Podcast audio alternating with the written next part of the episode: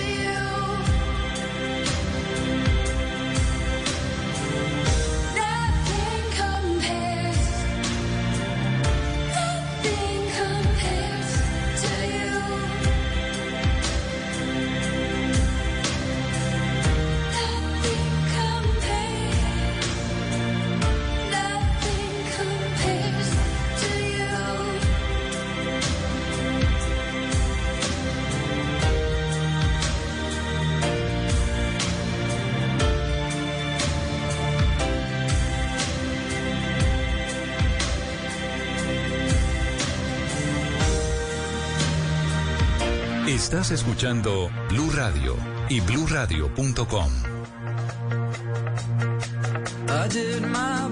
notice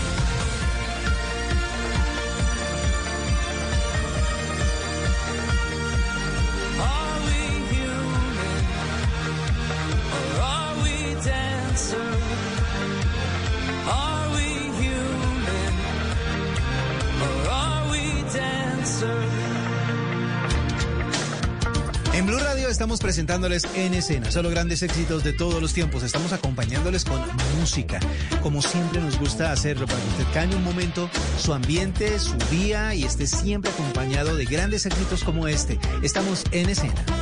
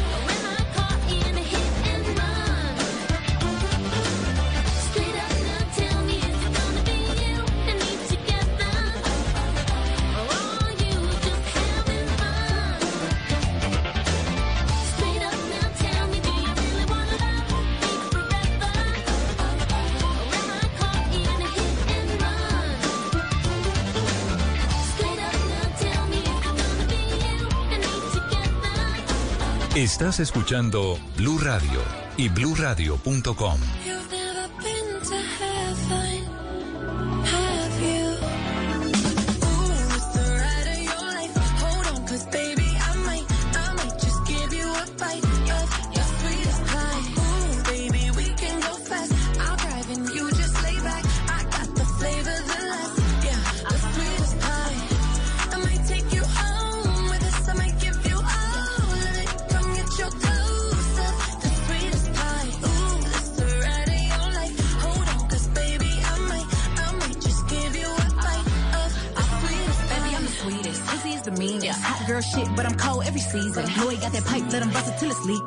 like a pillow, he can use it while he's sleeping. Look, don't be going through my phone, cause that's the old me. Ain't the only one trying to be my one and only. Real thick, moving slow, that body like codeine. He a player, but for making it, cutting the whole team. That body, looking nice. I got cake and I know he wanna slice. I wish a nigga would try to put me on ice. I ain't never had to chase dick in my life. I want that nasty, that freaky stuff. Live under my bed and keep me up. That hand girl to let him eat me up. Uh.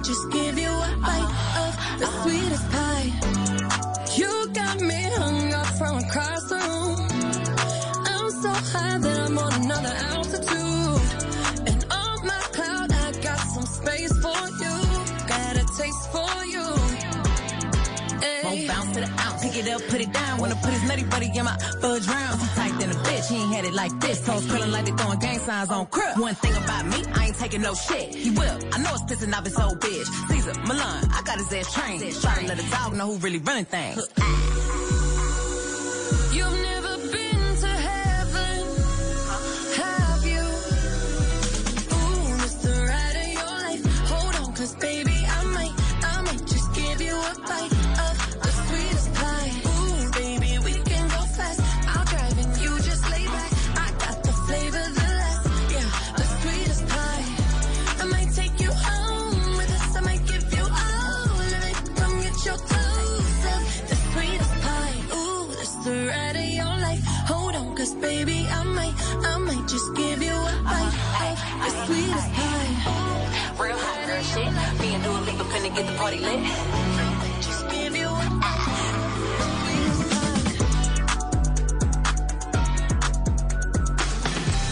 Blue Radio siempre tiene grandes éxitos, éxitos de todos los tiempos. Esto es En Escena y continuamos con otro de esos, otro gran éxito.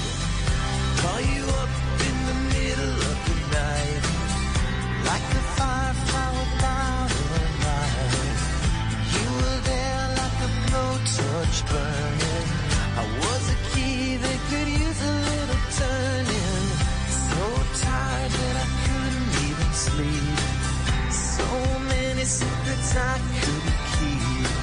I promised myself I wouldn't.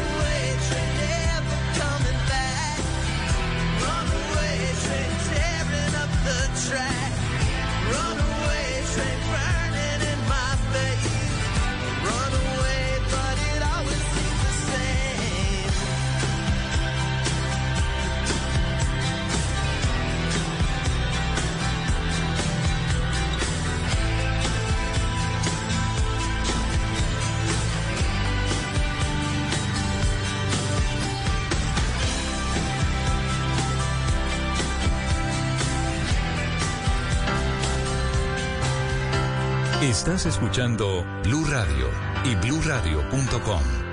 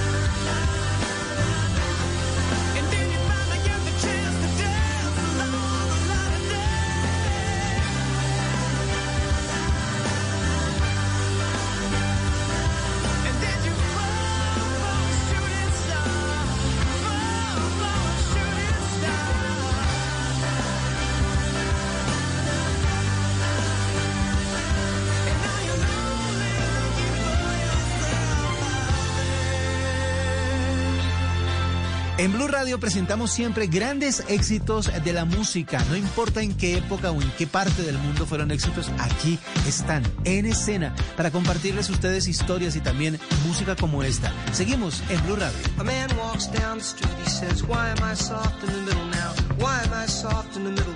The rest of my life is so hard. I need a photo opportunity. I want a shot of redemption. Don't want to end up a cartoon in a cartoon graveyard. Bone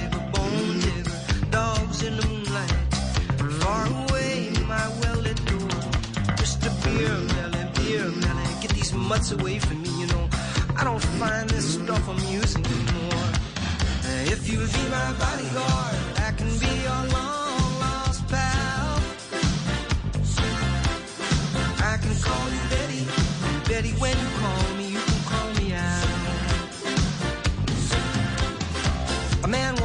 the street, he says, Why am I short of attention? Got a short little span of attention, and oh, my nights are so long. Where's my wife and family? What if I die here? Who'll be my role model now that my role model is gone? Gone. He ducked back down the alley with some uh, roly-poly little bat-faced girl. All along, along, there were incidents and accidents. There were hints and allegations. If you'll be my bodyguard, I can be your long lost pal. I can call you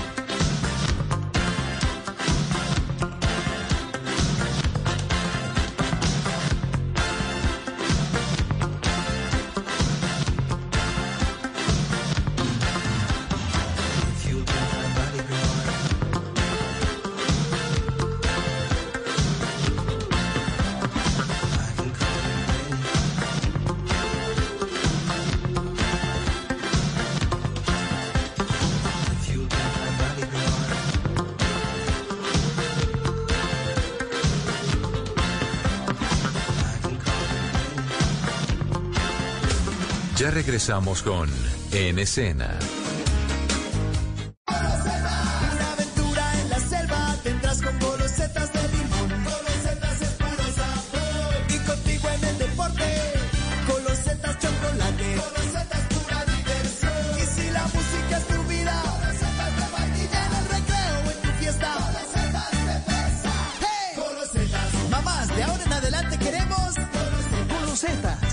galletas rellenas con sabor a limón, chocolate, vainilla o fresa.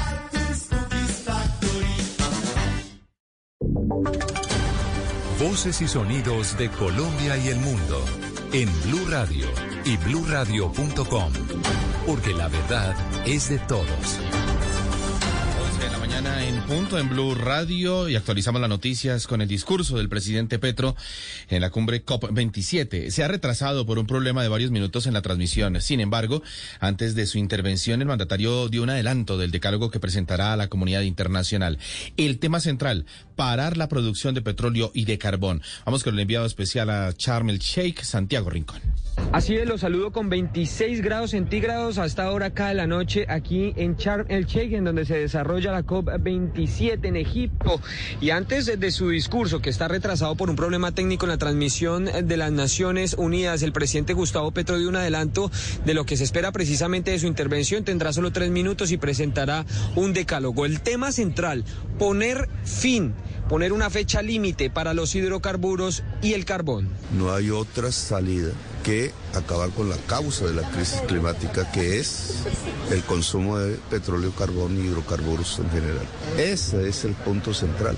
Todo lo demás es subsidiario, eh, que ya se puso a andar hacia el punto final de la vida en el planeta, que no es en siglos, es en décadas. Pero además se muestra muy realista, muy consciente el presidente Gustavo Petro de que después de su discurso no va a pasar mucho porque asegura que ya son 27 reuniones de presidentes y dice él, nada ha pasado. Y si hacemos una evaluación de qué ha sucedido después de 27 reuniones de presidentes, es ninguna, no ha sucedido nada. Insiste el presidente Gustavo Petro en que si no se termina la explotación de hidrocarburos y de carbón, todo el resto de problemas van a quedar sin solución y la humanidad va a seguir dirigiéndose a un punto de no retorno.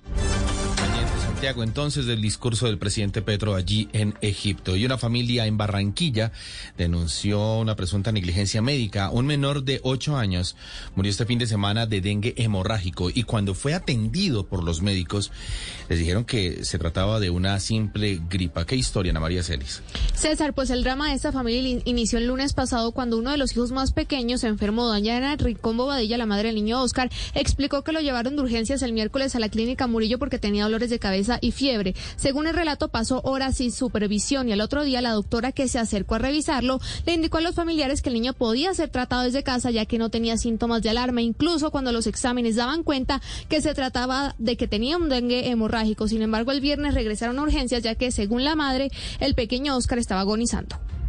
El viernes se me puso muy mal, pasó el, eh, el viernes en el día con mucha fiebre alta, en la medianoche mucho vómito, vomitó más de cinco veces en casa y lo llevé de urgencias. Eh, a las seis y media eran las siete y media y no, no me lo revisaban cuando él vomitó en admisiones.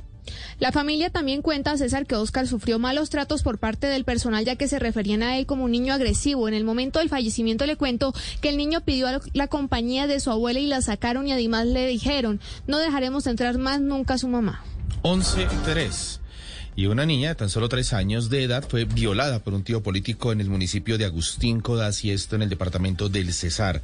Al parecer el hombre aprovechó que la mamá de la menor se encontraba de paseo, él se la llevó a su vivienda y allí la sometió sexualmente. Adrián Jiménez. Un hecho completamente aberrante, César, el que se registró en el barrio Villa Esperanza en el municipio de Agustín Codazzi y Cesar tras conocerse el caso de abuso sexual que sufrió esta menor de tan solo tres años. Según la información que suministraron testigos a la policía, la madre de la menor se encontraba de paseo sobre la tarde de este domingo, tiempo que aprovechó el hombre, de quien no se tiene identidad para llevarse a la niña hasta su casa y abusarla sexualmente. Al llegar a la vivienda nuevamente, la madre de la menor se percató que su hija no estaba, por lo que procedió a ayudar o a pedir ayuda, en este caso, a la comunidad del humilde barrio, quienes lograron descubrir que la niña se encontraba en la casa de su tío político siendo sometida a dichos vejámenes. El hombre, al ser descubierto, habría intentado volarse por el patio de la vivienda cuando fue interceptado por la misma comunidad, quienes decidieron retenerlo mientras llegaba la policía para capturarlo y judicializarlo. Sobre el estado de salud de la menor César, se conoce que está recibiendo atención médica en el puesto de salud municipal en compañía de su madre y otros familiares. 11 de la mañana, cuatro minutos y un verdadero drama. También viven más de 160 mil personas en el municipio de Piedecuesta, en Santander, quienes amanecieron sin agua este lunes festivo, ya final de puente, por un daño en la bocatoma del acueducto tras una avalancha. Julián Mejía. A esta hora miles de habitantes del municipio de Piedecuesta, ubicado en el sur del área metropolitana de Bucaramanga, hacen largas filas para recoger agua que les está suministrando la alcaldía en carrotanques con apoyo del ejército y de la unidad de gestión de riesgo de Santander. Las filas se extienden hasta por cinco cuadras mientras los funcionarios tratan de reparar el daño en la bocatoma del acueducto luego de una enorme avalancha. William Niño es jefe de la oficina de gestión de riesgo de Piedecuesta. Ya el municipio se encuentra adelantando gestiones para llevar maquinaria amarilla y atender la emergencia. Allí en Piedecuesta permanecen incomunicadas más de 5.000 personas por deslizamientos de tierra en varias vías veredales. 11 de la mañana, 6 minutos en Blue Radio y hoy aterriza aquí en Bogotá el primer vuelo procedente de Caracas, Venezuela, tras dos años y medio larguitos de vuelos suspendidos por la ruptura de relaciones entre Colombia y el vecino país. Felipe García, ¿qué detalles tenemos? Sí, señor César, informa la Aerocivil esta mañana que hoy a las 5 de la tarde se tiene prevista la llegada del primer vuelo de la aerolínea Turpial procedente de Caracas, Venezuela, al aeropuerto El Dorado de Bogotá. El aterrizaje del avión tendrá seguimiento por parte del Ministerio de Transporte y la Autoridad Aeronáutica de nuestro país mientras hace su llegada a la posición de parqueo. También habrá seguimiento de cámaras de la, desde cámaras, desde la torre de control y luego de esto el ministro de Transporte Guillermo Reyes y el director de la Aeronáutica Civil harán un acto de por- protocolo de vía libre a los vuelos comerciales entre Colombia y Venezuela. Recuerde usted también, César, que el vuelo comercial de Satena que parte desde el aeropuerto El Dorado de Bogotá hacia Caracas es este miércoles pasado mañana con un costo de 397 dólares y el de Barranquilla que sale hacia Caracas es el próximo 28 de noviembre y tiene un valor aproximado de 376 dólares. Dos milloncitos de pesos el pasaje entonces. Larguito, sí señor, dos milloncitos larguitos. Bueno, 11 de la mañana, 6 minutos. Y en un duelo muy caliente con 11, 11 expulsados, Racing con el colombiano Johan Carbonero en la cancha venció a Boca Juniors y se quedó con el trofeo de campeones de la Superliga Argentina, Juan Carlos. Llama la atención, César, pero fue así. Accidentado fue el partido entre Boca y Racing por el trofeo de campeones de esa Superliga. Y hablando netamente del fútbol, Norberto Briasco abrió el marcador para Boca en el 19. Dos minutos después empató Matías Rojas para la academia. Sobre el cierre de los 90 reglamentarios, los colombianos Sebastián Villa y Johan Carbonero se enredaron a los empujones. Se empiezan a manotear, le responde Carbonero. Bien echados los dos, sin ninguna duda. ¿no? ¿Qué, qué es esto? La pelea callejera casi en el medio de la cancha. Por favor. Roja para los dos y empezó el festival de expulsiones. Primero fue Alan Varela, nueve minutos después llegó el segundo de Racing y la celebración provocadora de Alcaraz formó un pleito que terminó con la expulsión de Alcaraz y Galván, quien era suplente por Racing. En Boca, Advíncula, Zambrano y González salieron expulsados de esa acción. Después el también colombiano Fabra por doble amarilla también se fue y por último Benedetto. Boca se quedó con seis y Racing salió campeón. Johan Carbonero de Santander de Quirichao habló así tras el título. Creo que fue un partido difícil, como una final. Sabemos que no íbamos a regalar nada, ni ellos tampoco. Dimos todo lo que teníamos, veníamos de un desgaste bárbaro contra Tigre, pero así todos nos sobrepusimos. Fuimos un equipo humilde, resiliente, nos daban por muertos y vean, con trabajo y humildad, aquí está el resultado. Título número 38 para Racing en su palmarés, el primero para Johan en Argentina en este accidentado partido, César. Noticias contra reloj en Blue Radio. En desarrollo la tormenta tropical Nicole, que se ha formado en el noreste de las Bahamas y una parte del sur de la Florida, se encuentra ahora en su trayectoria. Según el Centro Nacional de Huracanes, se espera que Nicole traiga un periodo prolongado de clima peligroso en el noreste de las Bahamas, Florida y la costa de los Estados Unidos esta semana. Según el pronóstico de hoy por la mañana, todo Broward y la mayor eh, parte del condado de Miami-Dade estaban en la trayectoria de esta tormenta Nicole.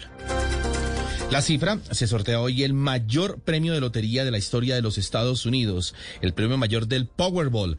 La lotería creció a un estimado de 1.900 millones de dólares. No cayó el sábado y vuelve a jugar hoy con ese pote.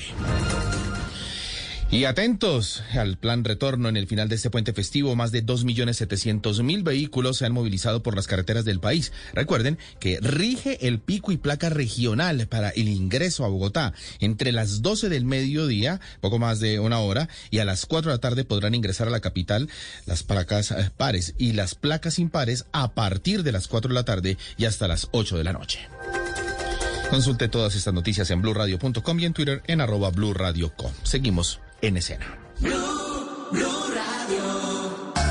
Geico presents Daily Affirmations. Repeat after me. We are filled with an abundance of joy. We are filled with an abundance of joy. Also, an abundance of questions. Good thing Geico has 24 7 claim service to help answer questions and resolve claims quickly. Uh, good thing Geico has 24 7 claim service. We're also filled with an abundance of biscuits. We are also filled with, uh, I don't think it works this way. Oh, oh, and jam. Don't forget jam. To manifest more Geico in your life, go to geico.com.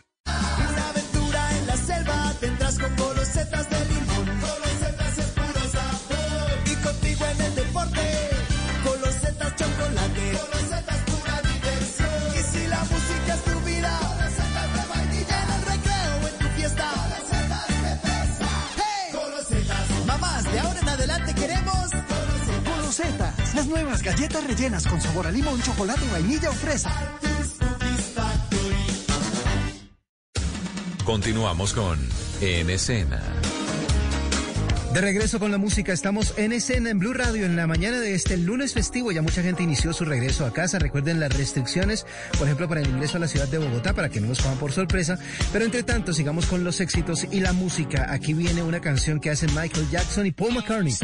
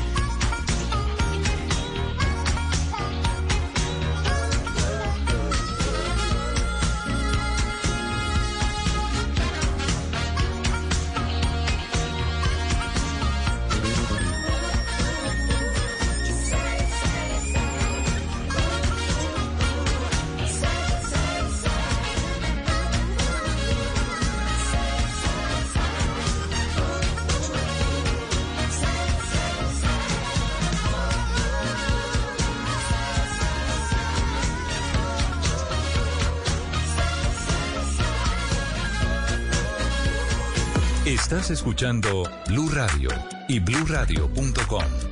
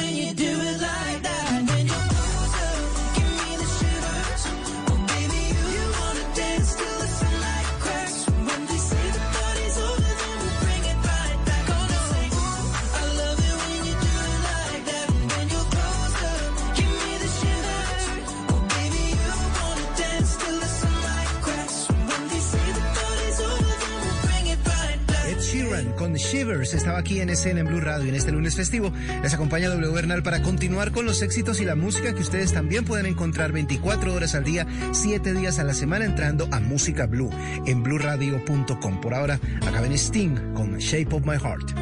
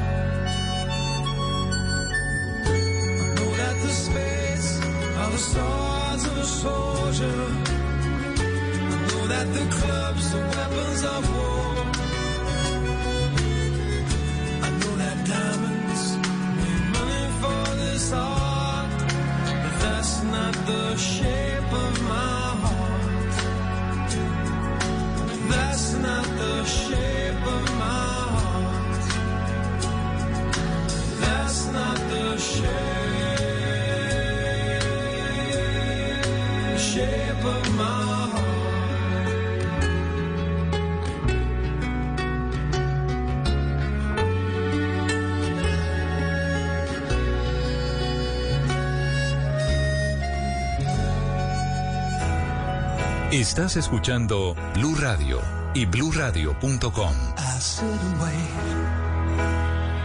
Does an angel contemplate my fate? Do they know the places where we go when we're gray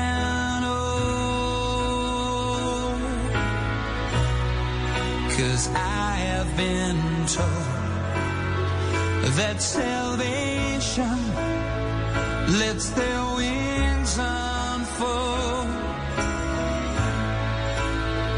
So when I'm lying in my bed, thoughts running through my head, and I feel that love is dead, I'm loving angels instead, and through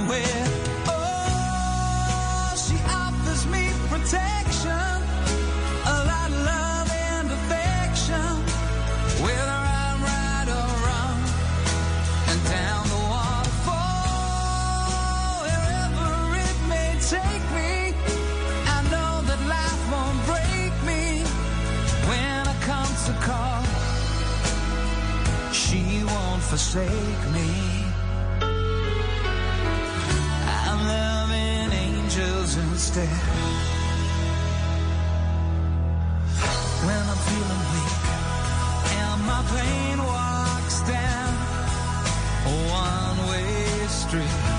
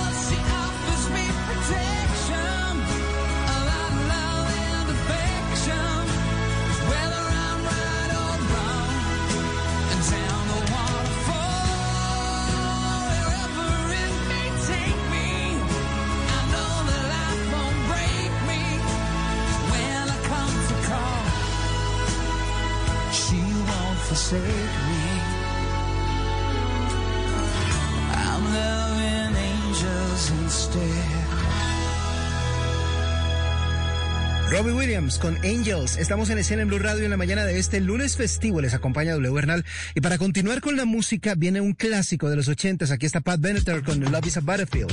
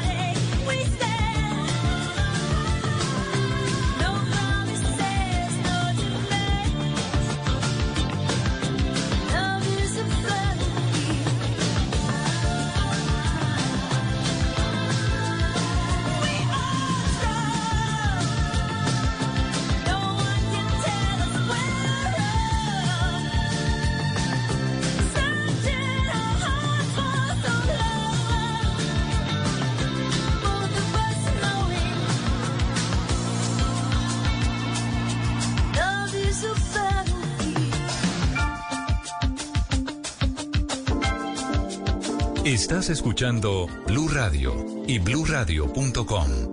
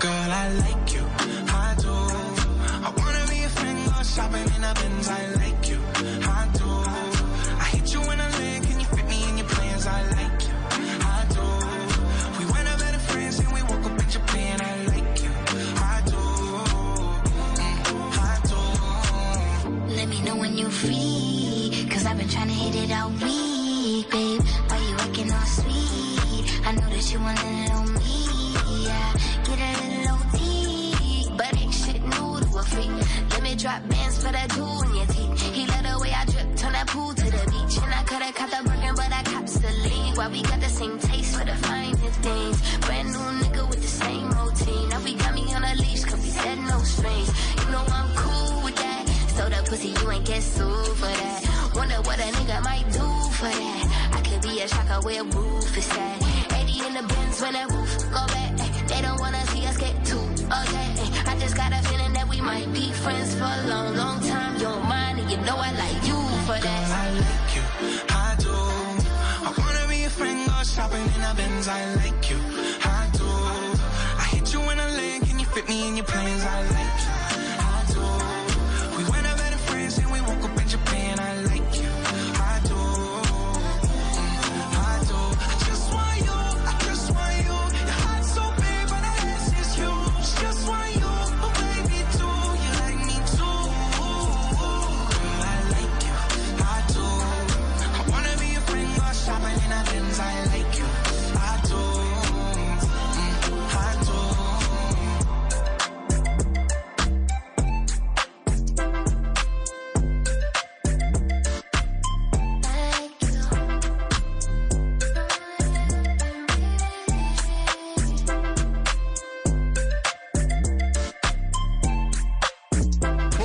Con una canción bastante alegre. Ahí estaba I Like You. Estamos en escena en Blue Radio. Vamos con más éxitos como este. Aquí viene The Cardigans.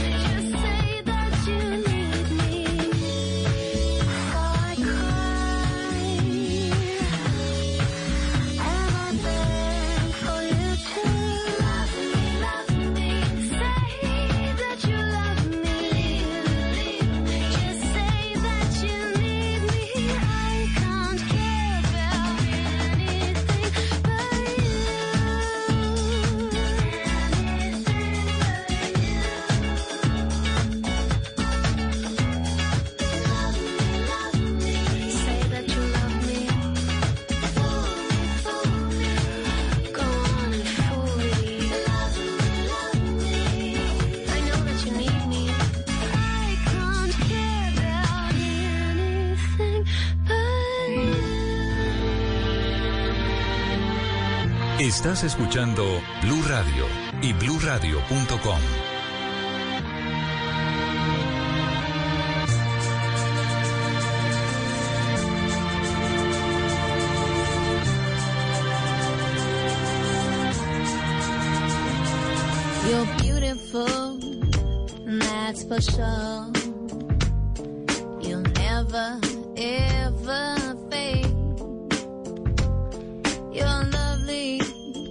but it's not for sure.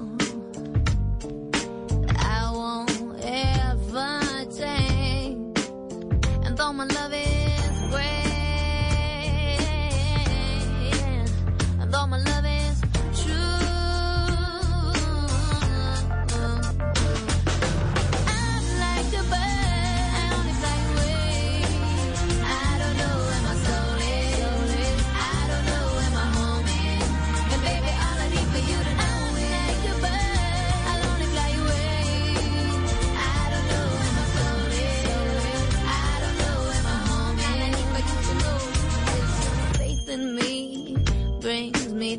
in.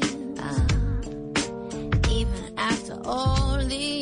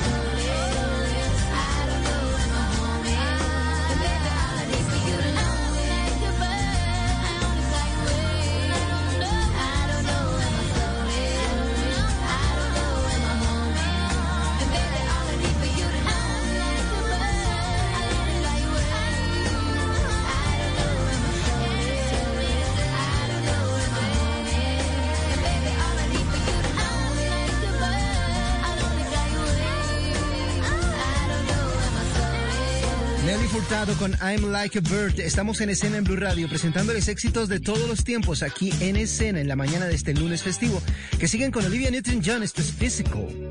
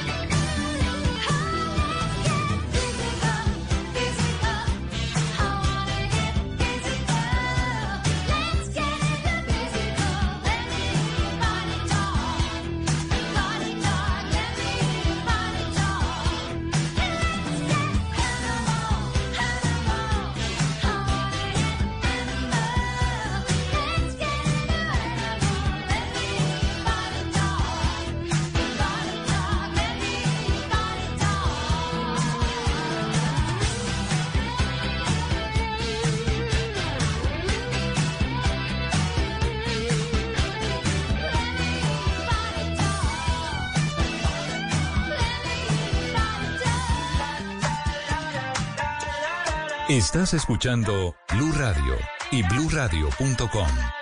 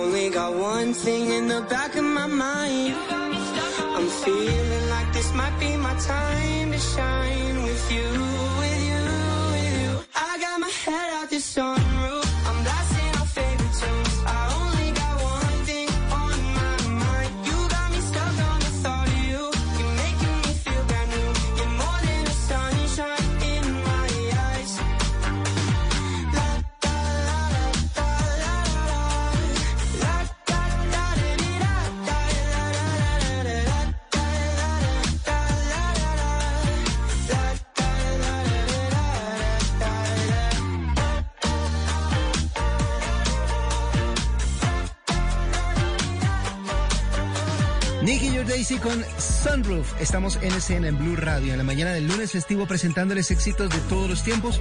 Y ahora nos volvemos un poco para escuchar esto de los noventas con Timmy T. Esto es One More Try. It's been a long time since you left me.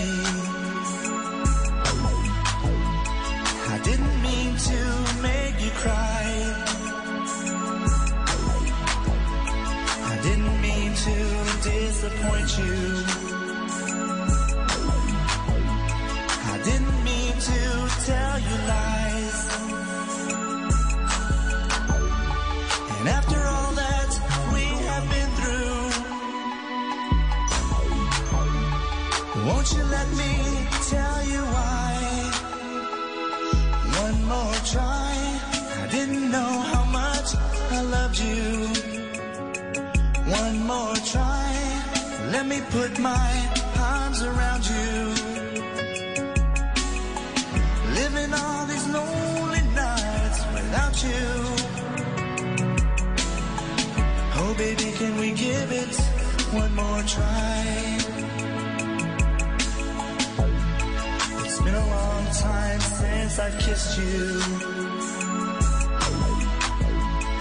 It always used to feel so good.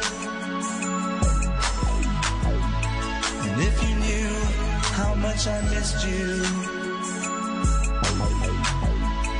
you'd forgive me if you could. And now that we have found each other, can't we give it one more try? One more try. I didn't know how much I loved you. One more try. Let me put my arms around you. Living all these lonely nights without you. Oh, baby, can we give it one more try? And after all that we have been through, won't you let me tell you?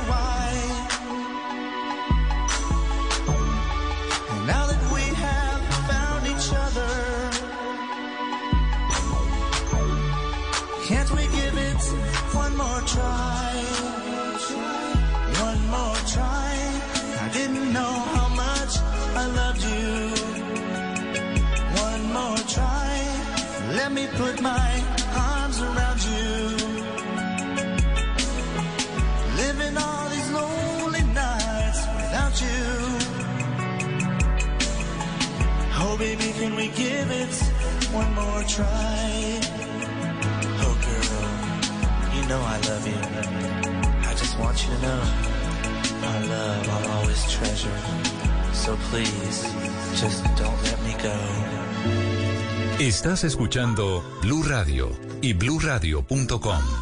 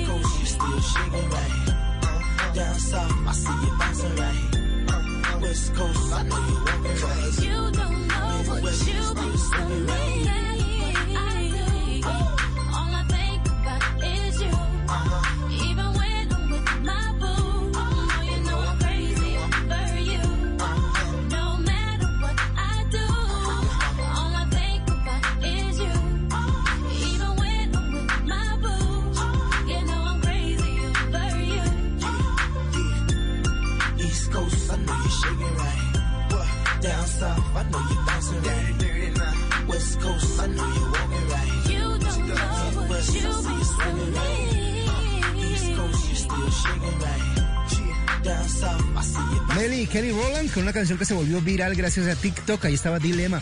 Estamos en escena en Blue Radio mostrándoles éxitos de todos los tiempos que continúan ahora con esta canción de New Order.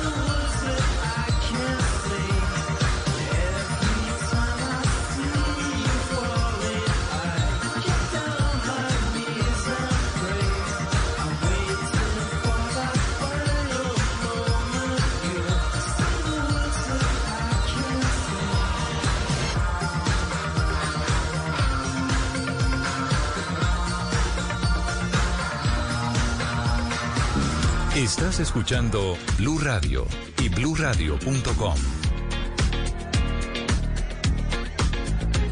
It's that bitch o'clock, yeah, it's thick 30. I've been through a lot, but I'm still flirty. Is everybody back up in the building? It's been a minute, tell me how you're healing. Cause I'm about to get into my feelings. How you feeling? How you feel right now?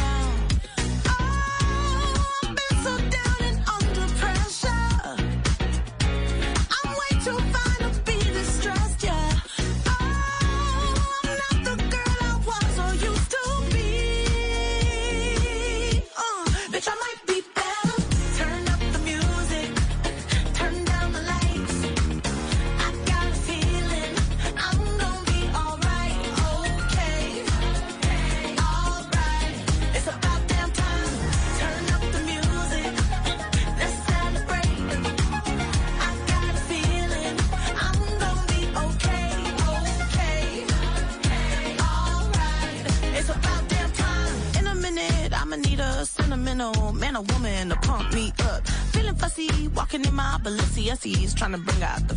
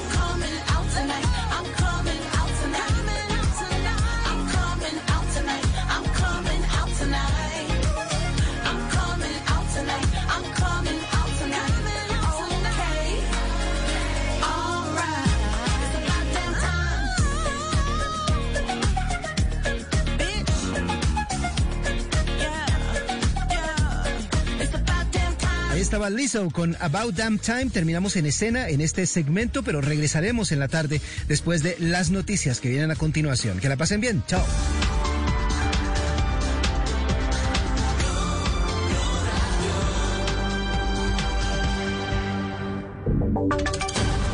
Voces y sonidos de Colombia y el mundo en Blue Radio y bluradio.com, porque la verdad es de todos. 12 del mediodía, un minuto. Bienvenidos a Voces y Sonidos eh, de las 12 del mediodía en Blue Radio. 20 grados en Bogotá, cielo parcialmente nublado. En marcha el plan retorno donde millones de vehículos se movilizan por las carreteras del país. Hablaremos del presidente Petro en Egipto, donde se lleva a cabo la cumbre del clima COP27, la ola invernal en el país, el caso de Juan Pablo González, el presunto abusador de Hilary Castro, que pare- apareció muerto ayer en la URI de Puente Aranda, luego de que un juez lo enviara a la cárcel. Y el sorteo de los octavos de final de la Champions League. Empezamos. 12, un minuto. El presidente Gustavo Petro acaba de intervenir. eh, En los pro- eh, está a punto de intervenir eh, allí en la COP27 en Egipto, en donde está haciendo un llamado a definir una fecha concreta para abandonar los hidrocarburos y el carbón. Va a pedir también una movilización mundial para lograr acciones reales frente al cambio climático. Vamos al balneario egipcio de Charm, el Sheikh, con el enviado especial de Blue Radio, Santiago Rincón. Santiago, muy buenas tardes para usted. César, muy buenos días eh, para usted. Siete de la noche, dos minutos aquí en Sharm el Sheikh, Egipto, como usted lo dice, donde se desarrolla la COP27, la cumbre de la ONU contra el cambio climático. En pocos minutos espera la intervención del presidente Gustavo Petro para que los oyentes lo sepan, porque habíamos anticipado que se daría eh, mucho antes, hacia las 8 de la mañana, allí en Colombia. Hubo un retraso técnico, se suspendió la transmisión de la ONU casi por dos horas y eso es lo que ha provocado que se haya corrido la agenda. Por eso el presidente Gustavo Petro no ha intervenido, es César. Pero básicamente lo que usted dice, el punto principal es que el presidente Gustavo Petro pedirá una fecha que se establezca desde ya el momento exacto en que el mundo abandonará la producción de hidrocarburos y de carbón porque dice él que es el problema principal y que si eso no pasa, César, pues no se van a arreglar los problemas que precisamente llevan al calentamiento global por encima del 1,5 grados en este eh, siglo. También pedirá una movilización masiva en el mundo a favor de las medidas eh, contra el cambio climático. Vamos a estar muy atentos porque además el presidente Gustavo Petro, como se lo conté hace algunos minutos, ha sido muy crítico de este tipo de reuniones. Dice que ya han pasado 27 reuniones de jefes de Estado y que todavía no ha pasado nada ni se ha tomado ninguna medida concreta para enfrentar el cambio climático. César.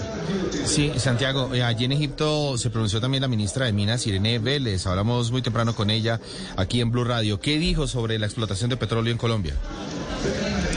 Pues César, es algo muy importante porque usted sabe precisamente los desacuerdos que ha habido incluso dentro del propio gobierno y los mensajes cruzados que se han dado sobre el tema de nuevos contratos de exploración y explotación de petróleo. Por supuesto, la ministra no dio ni un sí ni un no rotundo a nuevos contratos, pero sí dijo eh, César en las últimas horas que es muy importante la evaluación que se está haciendo de más de 100 contratos que están vigentes, porque lo que ella dice es que es preferible evaluar la efectividad, evaluar cuánto petróleo pueden dar esos contratos antes de salir a firmar un montón de ellos. Escuchemos a la ministra de Minas aquí desde Egipto. Para nosotros es mucho más importante eh, mejorar en la gestión de los recursos de hidrocarburos que salir desesperadamente a ampliar la frontera extractiva. Ese es el principio con el cual estamos actuando. César y la ministra también habló de un tema muy importante y que tiene precisamente a la espera a los colombianos y es el de Hidroituango. Dijo la ministra que precisamente ayer al terminar el puesto de mando unificado allí en Antioquia le pidieron a EPM que permita una evaluación exhaustiva y técnica del proyecto de la hidroeléctrica para precisamente poder tener una evaluación concreta de los impactos a las comunidades, por lo que todavía seguimos a la espera de la entrada en funcionamiento de esta central hidroeléctrica, César. Sí, Santi, y además eh, del presidente Petro, quien va a intervenir en los próximos minutos, también hablaron en la inauguración de esta COP27 diferentes presidentes y líderes mundiales, eh, pidiendo otras medidas urgentes para frenar el cambio climático, especialmente por parte de los países más contaminantes. Sí, señor, Emmanuel Macron y otros líderes mundiales han pasado precisamente, han usado su tiempo aquí desde donde los saludo yo, que es el salón principal, el auditorio de este centro de convenciones de Charm el Sheikh, pero llamó la atención uno de los discursos que abrió esta jornada, que fue el del secretario general de las Naciones Unidas, Antonio Guterres, porque además llamó la atención que es un discurso muy parecido al que se espera pronuncie el presidente Gustavo Petro en los próximos minutos. Lo que dice el secretario general de la ONU, César, es que se deberían grabar los beneficios extraordinarios de las petroleras para pagar, dice él, las facturas de la crisis climática. Además, Guterres reclama que se dirijan esas ganancias a las personas que no pueden afrontar el aumento de precios de alimentos. Guterres es categórico en señalar que todo el mundo tiene que comprometerse con el tema del cambio climático, pero que el compromiso principal debe correr por cuenta de los países industrializados, que a la final son los países que más contaminan, César.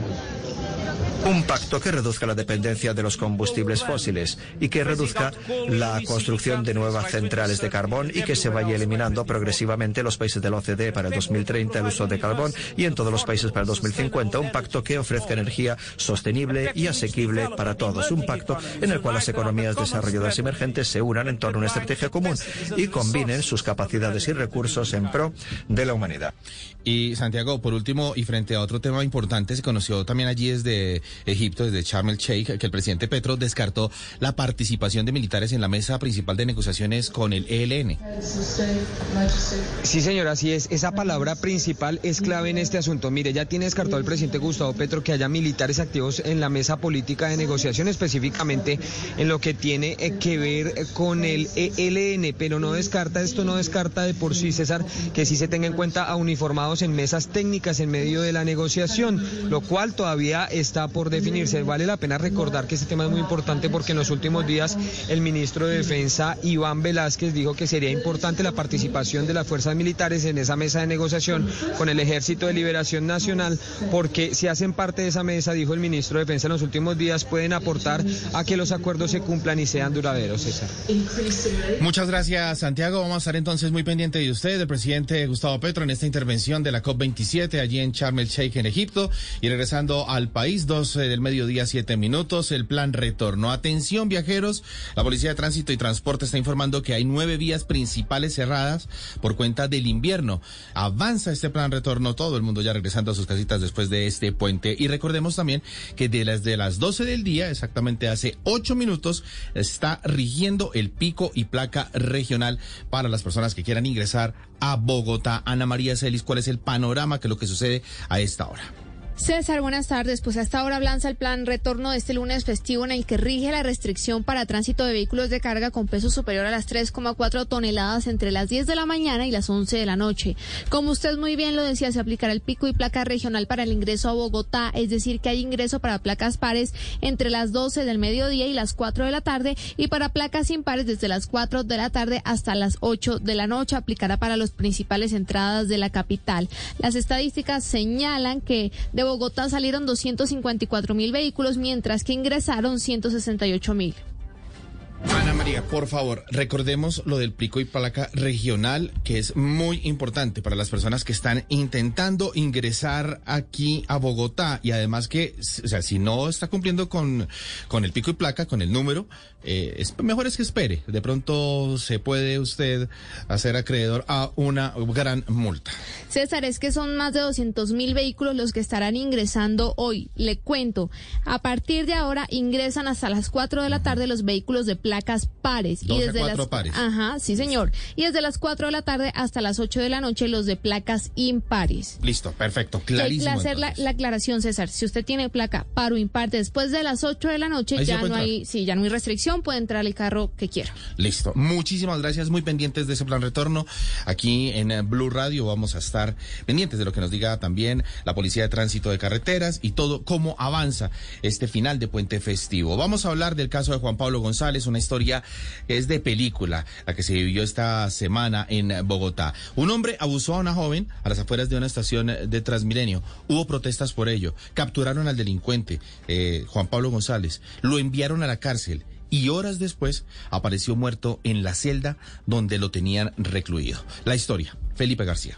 Esta historia empieza la noche del 31 de octubre cuando Hilary Castro iba en la estación de la Castellana y fue víctima de robo. El delincuente que la robó sacó un cuchillo y la obligó a salirse de la estación donde la accedió sexualmente. Dice ella que acudió a varias autoridades para que le recibieran su denuncia sin éxito, por lo que optó por hacerla a través de redes sociales. Allí se hizo viral y no fue sino hasta ese momento que las autoridades voltearon a verla y a escucharla. Me llevó detrás de la estación, procedió a bajarse los pantalones mientras me seguía teniendo amenazada y me obligó a realizarle sexo oral. Luego de la denuncia de Hillary, la alcaldesa Claudia López salió a decir que ya estaba toda la policía y la fiscalía encargándose de buscar al delincuente que la había abusado sexualmente en esta estación de Transmilenio. y nos vamos a encargar de que esto no vuelva a ocurrir. Por ahora no tenemos la identificación de la persona que haya cometido este, este abuso, de este desgraciado, pero Sin embargo, esto provocó protestas y disturbios en la calle 72 con Avenida Caracas que dejaron daños por más de 250 millones de pesos. Pues terrible, ¿no? O sea, esas manifestaciones nunca tienen en cuenta como a las familias, los niños. No fue sino hasta la tarde de este sábado que Juan Pablo González fue capturado por la policía ya con una orden de captura al mano. Los uniformados llegaron hasta la vivienda de este señor, le leyeron sus derechos y se lo llevaron a la URI de Puente Aranda. Mi nombre de completo es Juan Pablo González Gómez. Número de identificación 80-083-942 de Bogotá. El domingo en la mañana, un juez de control de garantías envió a la cárcel a Juan Pablo González por los delitos de acceso carnal abusivo con menor de edad, teniendo en cuenta que Hilary Castro tiene 17 años. El hombre fue llevado a una celda de la URI de Puente Aranda, mientras se definía a qué centro carcelario y la pena a la que se enfrentaría sería de más de 25 años. están recaudando todos los elementos materiales probatorios y evidencias necesarias para lograr el esclarecimiento de los hechos. Sobre las 4 y 40 de la tarde de este domingo, las autoridades encontraron en la misma celda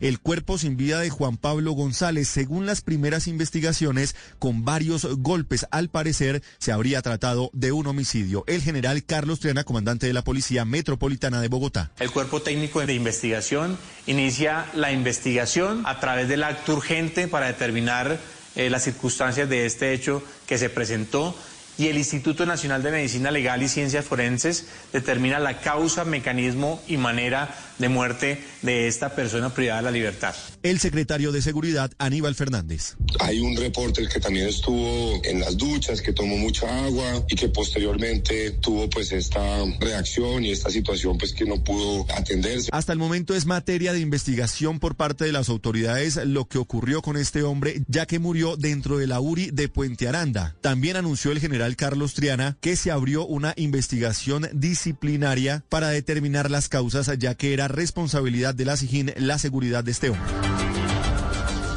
12, 13 minutos y vamos a hacer un recorrido por el país con esta ola, esta durísima ola invernal. Las lluvias que se extendieron por más de 48 horas en casi toda la región Caribe durante este fin de semana han dejado un sinnúmero de emergencias por el desbordamiento de arroyos, inundaciones, deslizamientos de tierra y colapso de viviendas. Mientras que en el Atlántico se vio una tragedia en Piojó. En Santa Marta son más de 17 mil damnificados, a lo que se suma Río Hacha, con más de 36 barrios completamente inundados. Adrián Jiménez. César, una tragedia ambiental sin precedentes es la que ha vivido gran parte del Caribe colombiano, pues no ha parado de caer agua en departamentos como el Atlántico, Bolívar, Magdalena, La Guajira y Cesar. Empezamos con la crítica situación que se vivió en Piojó, con más de 500 personas que resultaron damnificadas por cuenta de la destrucción que sufrieron 60 viviendas en el barrio Camino Grande, el cementerio municipal, un corregimiento y una vereda. Los habitantes relataban en medio de la lluvia cómo fueron los agónicos momentos que vivieron mientras veían sus casas caer al suelo, cuya tristeza a César se mezclaba con la tempestad que los aquejaba por perder lo que con, con tanto sacrificio habían construido. La de mi sobrino quedó en nada, la mía que apenas la iba a vivir, no me quedó absolutamente nada. Observar a distancia cómo se partían las casas, cómo se corría el terreno, cómo todo lo que se había construido se había perdido en un momento. La casa tronaba mientras que sacábamos y eso era horrible, horrible. A la hora de haber sacado a, a mi familiar, la casa se cayó completamente. César, a esta hora se lleva a cabo una donatón en dos puntos de acopio en Barranquilla, la empresa Terpel en la vía 40 y el estadio Edgar Rentería, a la que pueden llevar alimentos no perecederos, ropa, colchonetas para entregar ayudas a los damnificados por las fuertes lluvias, cuyo balance ya reporta 5.581 ayudas donadas. Al respecto, la gobernadora Elsa Noguera. de las personas que de manera solidaria quieran enviar pues mercados, bienes, colchonetas, eh, toallas. De igual manera, por las fuertes lluvias que se han registrado desde la madrugada del sábado hasta este lunes festivo, tres calles del corregimiento La Peña en Sabana Larga resultaron inundadas por el estancamiento de aguas lluvias, al igual que municipios como Repelón, Malambo y Sabana Larga. En Barranquilla, al menos seis barrios quedaron bajo el agua, el ferry, Nueva Colombia, La Luz, Las Canteras y en el corregimiento La Playa. Había muro de contención, eh, estaba la palerilla del patio, que fue lo primero que se comenzó a caer. El barro se empezó a venir de allá y destruyó todo el baño que teníamos allá y la pared de lo frente. El barro que se me mete y el baño que se le cayó el pedazo de pared, me arrancó el vacío, lavamanos, todo, todo, todo. En la ciudad de. Santa Marta, las lluvias también han generado desbordamiento de ríos y deslizamientos de tierra en 24 municipios, con un total de 17.400 personas damnificadas. En Río Hacha, las calles de 36 barrios del casco urbano se convirtieron en ríos, pues según el relato de sus habitantes, el agua podía llegarles incluso hasta las cinturas. Todo se ha perdido, se ha mojado, las casas inundadas. Ustedes vinieron otra vez acá, vieron cómo estaba la casa. Ahora lo- el otro aguacero también lo mismo y siempre lo mismo, mijo, y nunca nos solucionan nada. Hay que estar muy alerta, César, porque el IDEAM alertó hace pocos minutos que las lluvias se mantendrán durante este lunes, este puente festivo, y que posiblemente se extiendan hasta el día de mañana por la formación de un fenómeno ciclónico que continúa su tránsito hacia Puerto Rico. 12.16, vamos a Cartagena, porque allí completan más de 46 horas de intensas y prolongadas lluvias. En las comunidades donde el agua hace estragos, dejando a cientos de damnificados, claman por ayudas. ¿Usted dónde está, Dalia Orozco, y cuál es el panorama? Muy buenas tardes, César Oyentes. Mire, le cuento que aquí en Cartagena no ha parado de llover, por el contrario, se han intensificado las lluvias durante toda la madrugada y la mañana de hoy, lo que por supuesto agudiza el panorama de las emergencias por inundaciones y deslizamientos de tierra en toda la ciudad. Nosotros nos encontramos desde el barrio Boston, sector Pueblito, al suroriente de la ciudad, a pocos metros de la vía perimetral, que es uno de los sectores más afectados por las lluvias. Aquí hay decenas de familias viviendo, le digo, literalmente en el agua con todos sus enseres mojados, por lo que claman por ayuda del distrito. Precisamente está una de las personas damnificadas en este momento. ¿Cómo es su nombre? Enrique Jaramillo, Señor Enrique, cuéntenos cuál es su situación, qué está pasando eh, eh, eh, en su vivienda en este momento. que tenemos el agua hasta la rodilla y ya ha perdido la nevera y la cama está entre el agua. Bueno, ¿cómo ha hecho usted, a qué se dedica, cómo ha hecho para sobrevivir en estos tres días de lluvia? Bro, en la tienda fiado. Y fiado y le pido a la gente y a veces me colaboran. Bueno, y también está con nosotros Edwin Gómez, quien es el presidente de la Junta de Acción Comunal de aquí, de este sector de Boston Pueblito. Edwin, ¿cuál es la situación de tu comunidad y cuál es el llamado que están haciendo las autoridades en este momento? Bueno, la situación de mi comunidad es que estamos sobre el canal Barcelona del barrio Boston, sector del pueblito, donde hay viviendas afectadas por la ola invernal, donde se han perdido enseres, camas en el agua, donde la mayoría de las personas que viven aquí alrededor del canal son personas que viven del día a día, de rebusque en el mercado basurto, pero por la fuerte lluvia no han podido salir a trabajar porque las calles están totalmente repletas, inundadas, y posteriormente a eso le pedimos a las autoridades competentes, a gestión de riesgo, la alcaldía distrital de Cartagena, alcaldía local y gobernación de Bolívar y a todos los entes gubernamentales que miren hacia acá Boston y puedan ayudar a estas familias que hoy están pasando por esta necesidad grande que está dejando la naturaleza en este, en este sentido, la ola invernal, y no hemos visto todavía presencia del gobierno a estas familias que ni siquiera tienen para poder digerir alimentos en el día de hoy. Bueno, César Oyentes, y le cuento que de acuerdo a la Oficina de Gestión del Riesgo, hasta el momento en Cartagena se han registrado 54 emergencias y en promedio hay 8 mil personas afectadas. El distrito ha dicho que ya se han entregado las primeras ayudas, pero se espera que lleguen más ayudas en el transcurso del día. 12.18 y volvemos a Sharm el Sheikh en Egipto porque el presidente Petro acaba de hablar, Santiago. Sí, señor, 7 de la noche, 18 minutos acaba de hablar el presidente Gustavo Petro y tal como se lo anticipaba hace algunos minutos, los dos temas principales. Mire, César, el primero llama a una movilización alrededor del planeta para reclamar contra el cambio climático, para pedir acciones urgentes. Escuchemos al presidente. es la política mundial, es decir, la movilización de la humanidad la que corregirá el rumbo y no el acuerdo de tecnócratas influidos, muchos, por los intereses de las empresas del carbón, del petróleo y del gas. y le pidió a la comunidad internacional reunida líderes de todo el mundo aquí en la COP27 en Sharm el Sheikh que se defina de una vez por todas una fecha para el fin de los hidrocarburos y el carbón. La crisis climática solo se supera si dejamos de consumir hidrocarburos. Es hora de desvalorizar la economía de los hidrocarburos con fechas definidas para su final el presidente Gustavo Petro además anunció en su decálogo que Colombia otorgará 200 millones de dólares anualmente durante 20 años para salvar la salva amazónica y le dijo a los líderes mundiales, esperamos también su aporte en este propósito, César.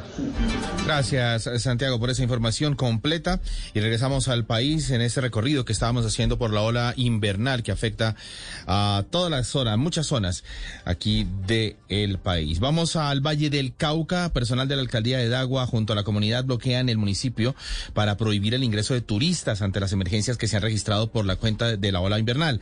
Piden que el gobierno nacional se haga presente para brindar soluciones a las miles de familias damnificadas. El panorama de esta región es cada vez más complejo, pues ya son 15 los municipios que se mantienen en alerta roja. Paula Gómez.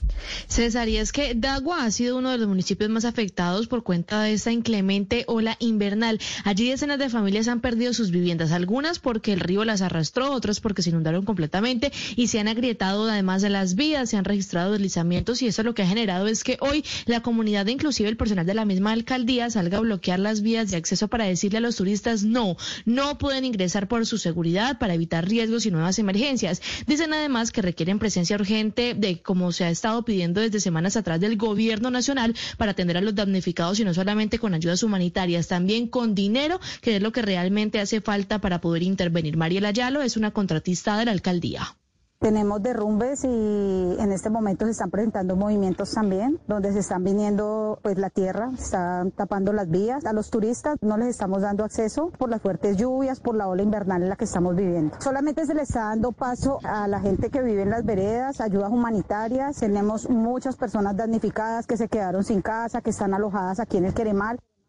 Otros de los municipios más afectados son Bolívar, La Unión y Roldanillo. En ellos no solamente centenares de habitantes han perdido sus viviendas, también se han perdido millonarios cultivos, sobre todo de frutas, una situación que no se vivía hace 40 años. Jesús Copete es el secretario de Gestión del Riesgo Departamental. Tenemos desbordamiento de quebradas en el río Pescador, unos 6, 7 barrios inundados. Tenemos aproximadamente unos 16, 17 movimientos en masa, estructuras de puentes, en el caso de Bolívar, un puente que hay que hacerlo, revisar sus patas porque se encuentra bastante golpeado. Promedio entre los tres municipios podemos tener unas 400, 500 viviendas afectadas.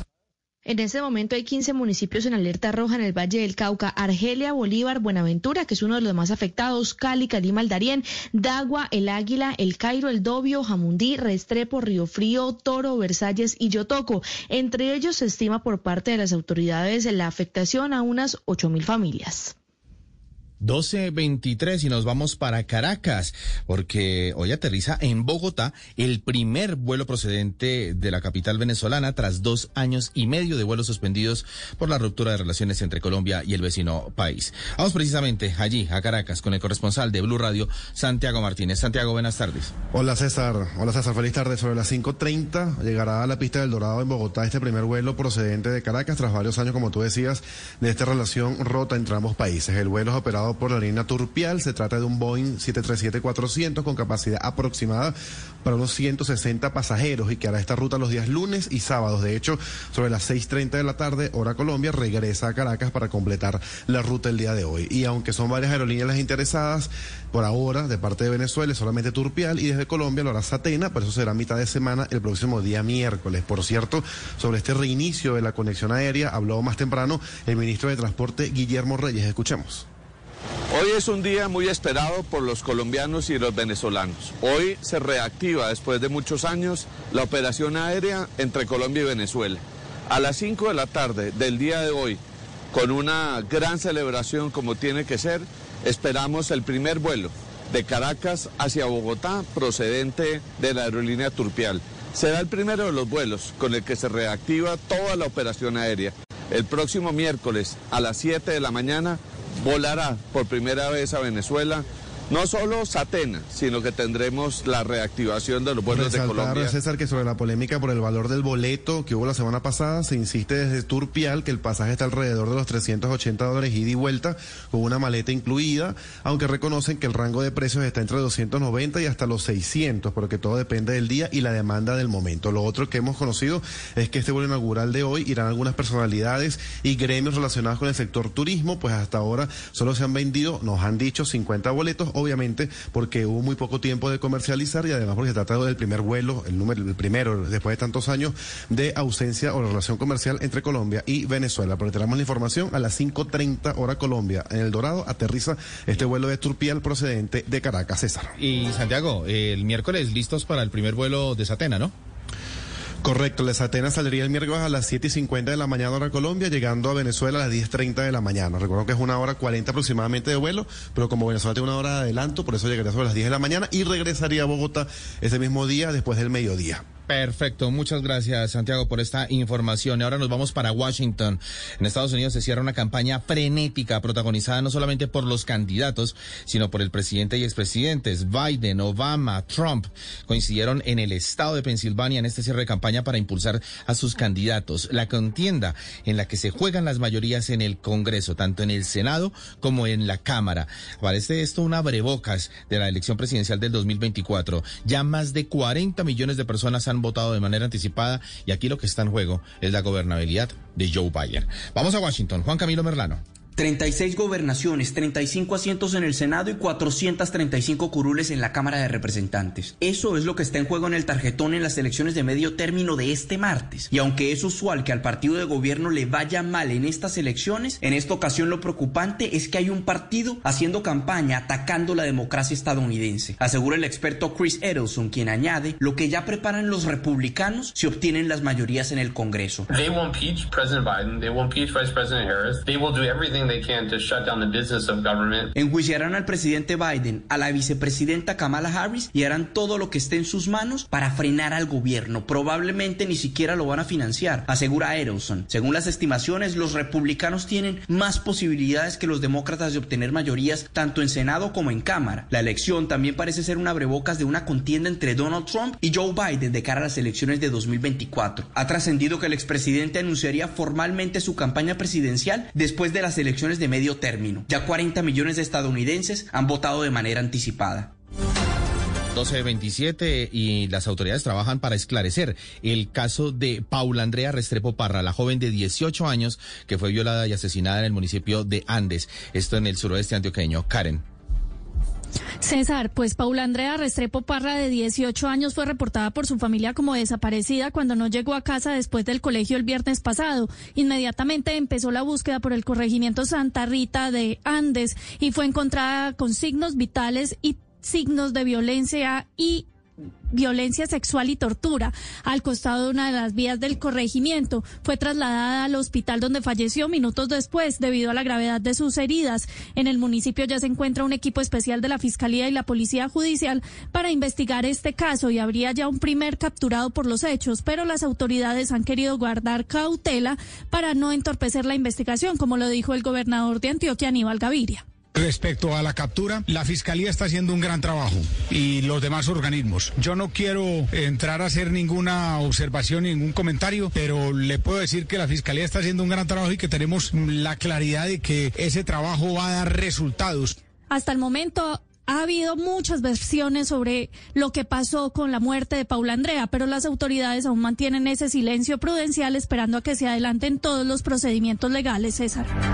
Gracias, Karen. Y rápidamente, Ana María, ¿cuáles son las vías cerradas que se encuentran en esos corredores viales que no se puede eh, transitar en este plan retorno? César, pues mire, en Antioquia la vía Medellín-La Pintada está cerrada, en Boyacá, Otanche, Puerto Boyacá, en Risaralda, Pereira, Quibdó, en el Huila, Garzón, La Plata, en norte de Santander, La Lejía, Saravena, en el Valle del Cauca, Cali, La Borre Lobo Guerrero, en Santander, Puerto Alaújo, Landazuri y en el departamento de Cundinamarca se ha visto que se ha visto también afectado por la ola invernal. Se registran cierres parciales y pasos alternos en varios puntos, como lo es la vía Girardot Bogotá, así como los corredores de Zipaquirá, Ubaté, Portachuelo, Casablanca y Ubaté, Puente Nacional. Bueno, Ana María, muchas gracias. Estamos pendientes entonces del plan retorno en este final de puente, el puente de todos los santos. Quédese, por favor, aquí en Blue Radio. Nos escuchamos y consulte todas estas noticias en bluradio.com y en Twitter, arroba Blue Radio A continuación, en Blue Radio, nos conectamos con Caracol Televisión para escuchar las noticias de Colombia y el mundo. Emisión del mediodía. De la muerte del señalado abusador. Un informe preliminar dice que Juan Pablo González habría muerto por golpes e investigan un homicidio. El secretario de Seguridad de Bogotá tiene otra versión trabajador de una obra del distrito en Bogotá, quien le reclamó a un motociclista por invadir un sendero peatonal en la calle 116, fue atacado con un destornillador y murió. Las autoridades capturaron en flagrancia al presunto asesino. 80 mil habitantes se ven afectados por el corte del servicio. Con baldes y recipientes hacen largas filas los piedecuestanos para abastecerse del vital líquido.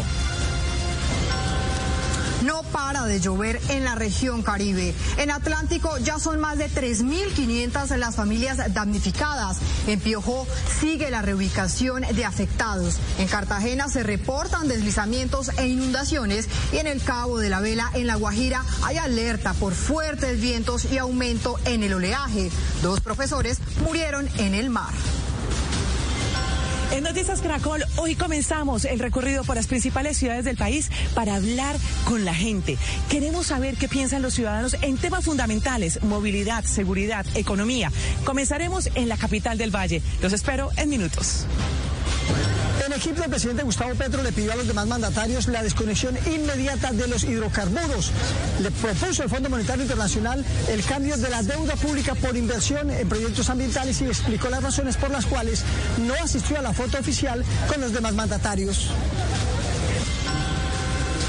Arrancan los titanes en sostenibilidad y economías ambientales. Él es Gonzalo Sánchez, el guardián del páramo de Sumapaz, que busca erradicar y transformar en abonos y materas el peligroso retamo espinoso, una planta invasora que ahoga la vida. En noticias internacionales, Estados Unidos se prepara para la batalla final en las urnas en las elecciones de medio término. ¿Qué está en juego y qué significa para Colombia? Detalles en minutos. En deportes, locura en Pereira, lluvia de goles en el Matecaña, penaltis anulados por el VAR, expulsiones infantiles y un delantero haciendo de arquero. Así terminó el primer juego de los cuadrangulares. Incertidumbre por el estado de salud del cantante venezolano Chino Miranda al ser trasladado a un nuevo centro de rehabilitación. Y en Cincelejo Sucre, fiesta cultural con el Encuentro Nacional de Bandas. Estoy mucho más en Show Caracol. Los espero. Desde el Centro de Noticias de Caracol Televisión en Bogotá, esto es Noticias Caracol Fin de Semana.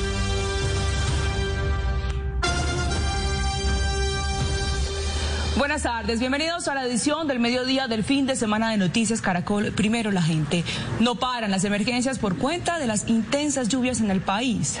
Alejandra, el municipio de, de Piedecuesta en Santander completa más de 24 horas sin agua potable por una creciente súbita en el río de Oro que ocasionó el taponamiento de la bocatoma del acueducto. Juan Jacobo Lozano, ¿cuál es la situación a esta hora? Buenas tardes. Hola, muy buenas tardes. La situación a esta hora en el municipio de Piedecuesta son las largas filas como la que ustedes pueden ver en pantalla de los piedecuestanos que llegan hasta donde están ubicados los carrotanques de la defensa civil, de los bomberos para suministrarse del vital líquido. 2.600 galones aproximadamente, que es la capacidad de un carrotanque como el que está aquí en el barrio Campo Verde de Piedecuesta, pues el agua se acaba prácticamente en dos horas porque son muchas las personas, 180 mil en total las que están pidiendo agua lo más rápido posible. Desesperados se encuentran los 180 mil habitantes de Piedecuesta. Ya completan más de 24 horas sin agua. Aldes y recipientes han llegado hasta la estación de bomberos para abastecerse. Estamos viendo desde ayer, desde las 6 de la mañana y esta es la hora y no nos han dado el servicio potable del agua y nos dicen que hasta mañana. No hay agua ni en las tiendas, ni en negocios, ni nada. Las quebradas que pasan por pie de cuesta se convirtieron en la principal fuente de suministro. Cientos de personas como William Pachón han llegado a estos afluentes con colador en mano para filtrar el agua que está turbia por las lluvias de los últimos días. Ya he venido tres veces hoy al río para llevar agua, para surtir mi casa, surtir la casa de mi mamá, porque no hay agua en ninguna parte de Piedecuesta. Piedecuesta está sin agua porque una creciente súbita en el río de Oro tapó la boca toma del acueducto. A toda marcha, funcionarios de la alcaldía y del ejército trabajan para restablecer el servicio. Hoy esperamos tener lista nuevamente la planta funcionando, más o menos por ahí entre las 2, 3 de la tarde, empezar a suministrar nuevamente el, el servicio de agua potable. En pie de cuesta por la temporada invernal, 20 veredas continúan incomunicadas. Precisamente las autoridades de Piedecuesta trabajan allá en la zona rural en donde está esta boca toma para solucionar el problema y restablecer lo más pronto posible, si es el caso, esta misma tarde el servicio de agua a todos los piedecuestanos. Mientras tanto, en el departamento del Atlántico no ha parado de llover durante todo el fin de semana. En Barranquilla, Soledad y en Piojó se siguen registrando desbordamiento de arroyos y caída de casas. Grace Rodríguez se encuentra precisamente en Piojó con los cerca de 80 afectados. Grace, ¿cuál es el panorama a esta hora?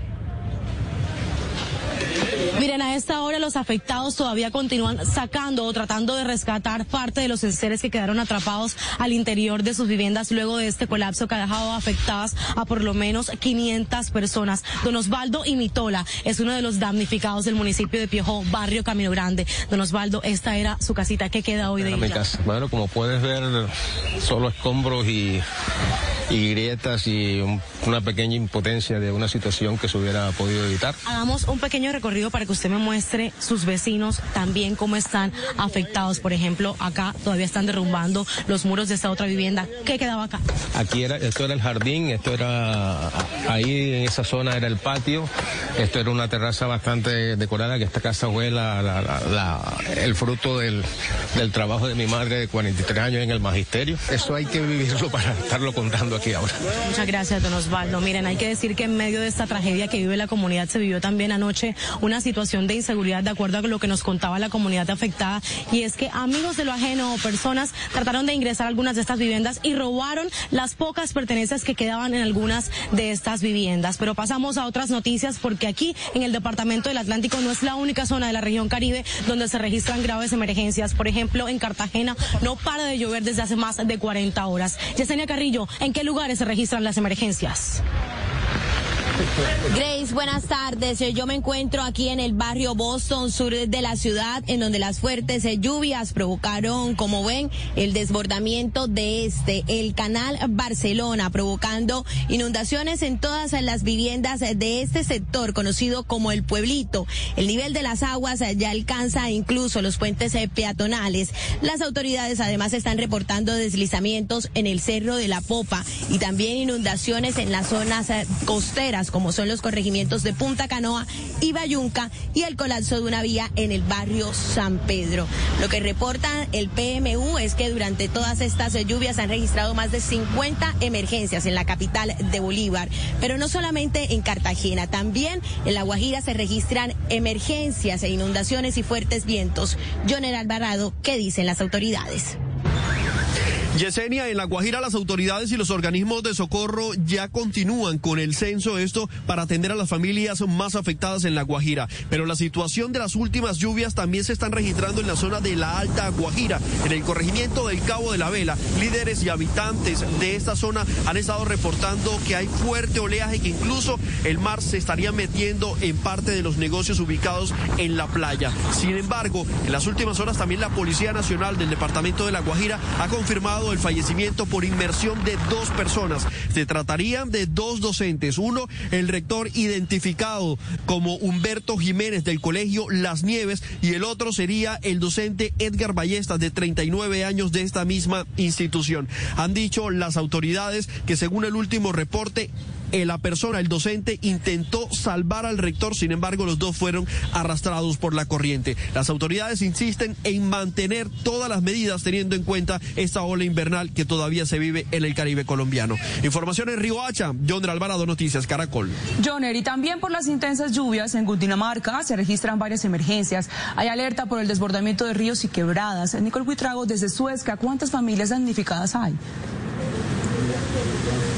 Hola, ¿qué tal? Buenas tardes. Los saluda a esta hora desde la vereda Casicasgo, aquí en el municipio de Suezca, Cundinamarca, en donde desde el día sábado se está viviendo toda una tragedia por cuenta de esta segunda temporada de lluvias. Luego de que se desbordara la quebrada Silesias en este municipio, vemos a esta hora una de las viviendas más afectadas. Aquí los eh, rastros que dejó el lodo después de que se inundara estas viviendas. Vemos acá también las marcas de agua en las paredes y vamos a hablar con eh, doña Ana Elvia. Ella era la única que se encontraba en este hogar en compañía de su nieta de cuatro años. Cuéntenos qué fue lo que pasó eh, ese día. Su merced, eso fue tan rápidamente que se vino el, aguacero, la tempestad, granizo.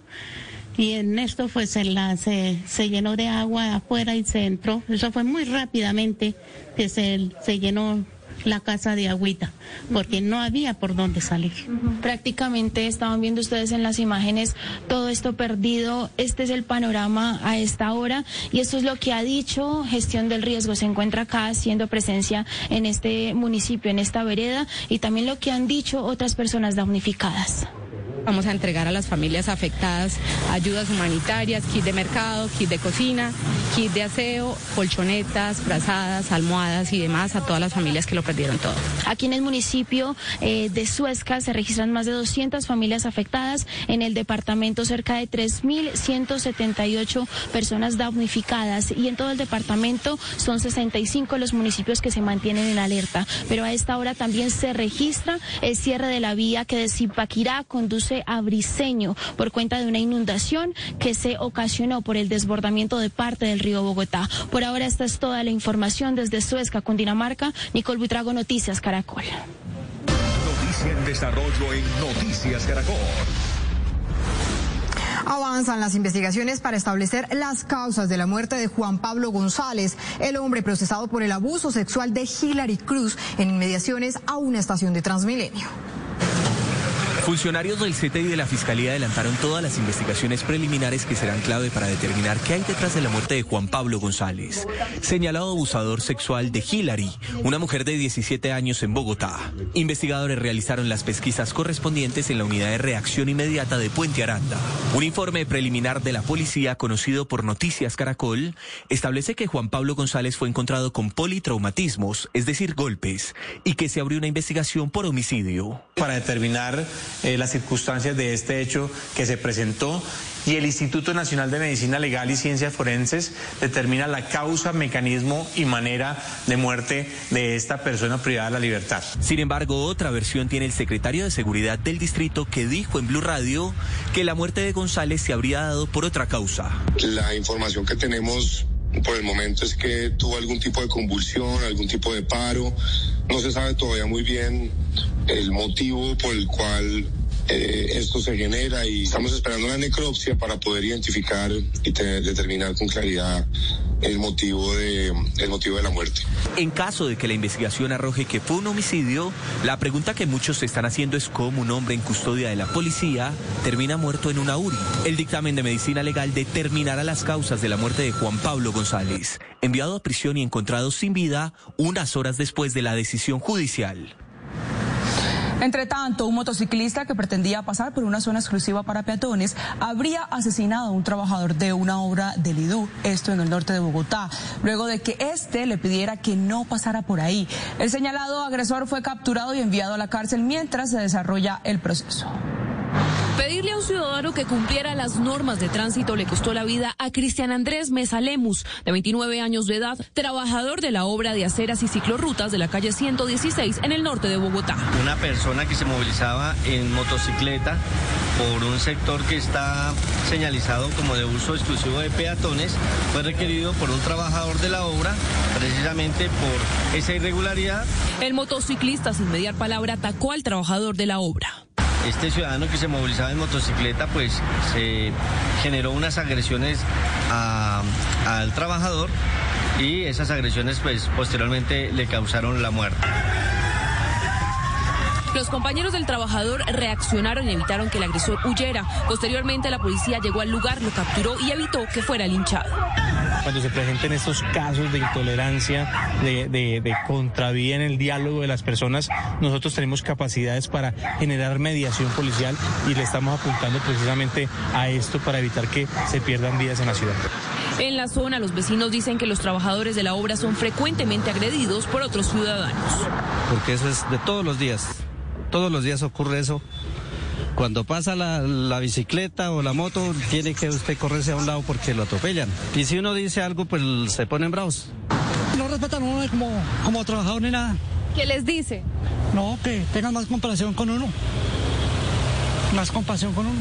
Uno trabaja por, por necesidad. No, por más.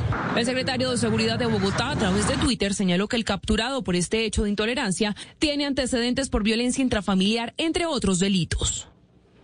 En San Jerónimo, Antioquia, fue capturado un hombre señalado del abuso sexual y asesinato de la estudiante de 18 años, Paula Restrepo, en el municipio de Andes. Erika Zapata, ¿en qué va la investigación por este crimen? Muy buenas tardes. En las últimas horas se legalizó la captura de un hombre quien presuntamente estaría implicado en la violación y el asesinato de Paula Restrepo, una niña de 18 años en el municipio de Andes, en el departamento de Antioquia. En este momento se encuentra en la estación de policía del municipio de Santa Fe de Antioquia, pero fue capturado en San Jerónimo. Este hombre tiene 22 años.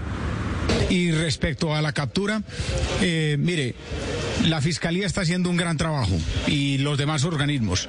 Yo no quiero, porque soy muy respetuoso de ese trabajo, entrar a hacer ninguna observación, ningún comentario, pero le puedo decir que la Fiscalía está haciendo un gran trabajo. La gobernación de Antioquia continúa ofreciendo una recompensa de 50 millones de pesos para quien dé información que permite esclarecer este crimen y si hay más personas implicadas. Esta es la información hasta el momento. Erika Zapata, Noticias Caracol. En menos de cinco horas saldrá, después de casi tres años sin operaciones aéreas, el primer vuelo desde Caracas a Bogotá. La aerolínea venezolana Turpial Airlines será la encargada de realizar este vuelo. Beatriz Adriano tiene los detalles. Hola, buenas tardes. A eso de las 5 de la tarde se tiene previsto que se reanude la conexión aérea entre Caracas y Bogotá con un vuelo de la aerolínea Turpial Airlines, que tiene cinco años de operaciones en Venezuela. Con unos 50 pasajeros a bordo, uno de los tres aviones Boeing 737 de la aerolínea Turpial despegará del Aeropuerto Internacional Simón Bolívar de Maiquetía hacia el Aeropuerto El Dorado de Colombia, dejando atrás un periodo de dos años y ocho meses sin conexiones directas entre ambos países. Llena mucho de emoción, eh, porque es un vuelo realmente, como repito, histórico. Eh, estamos logrando eh, conectar nuevamente hermanos colombianos, venezolanos. Para iniciar esta operación, Turpial ofrece dos frecuencias semanales, lunes y sábado, Caracas, Bogotá, Caracas, con tarifas cercanas a los 500 dólares. En cuanto a tarifas, están en el orden de los 390 hasta 440 dólares el ida y vuelta. En una frecuencia los lunes saliendo a las 5 de la tarde de Caracas a Bogotá y los días sábados saliendo a las 6 de la tarde saliendo Caracas a Bogotá. Los venezolanos se mostraron complacidos con la noticia de la conexión directa entre Caracas y Bogotá, aunque no con las tarifas. Excesivamente caro, me parece muy caro, debería ser muchísimo, muchísimo menos. Es un avance, pero deberían regular los precios a como están a nivel de la región, de Latinoamérica. Desde septiembre se esperaba que el vuelo inaugural lo realizara la estatal Conviasa.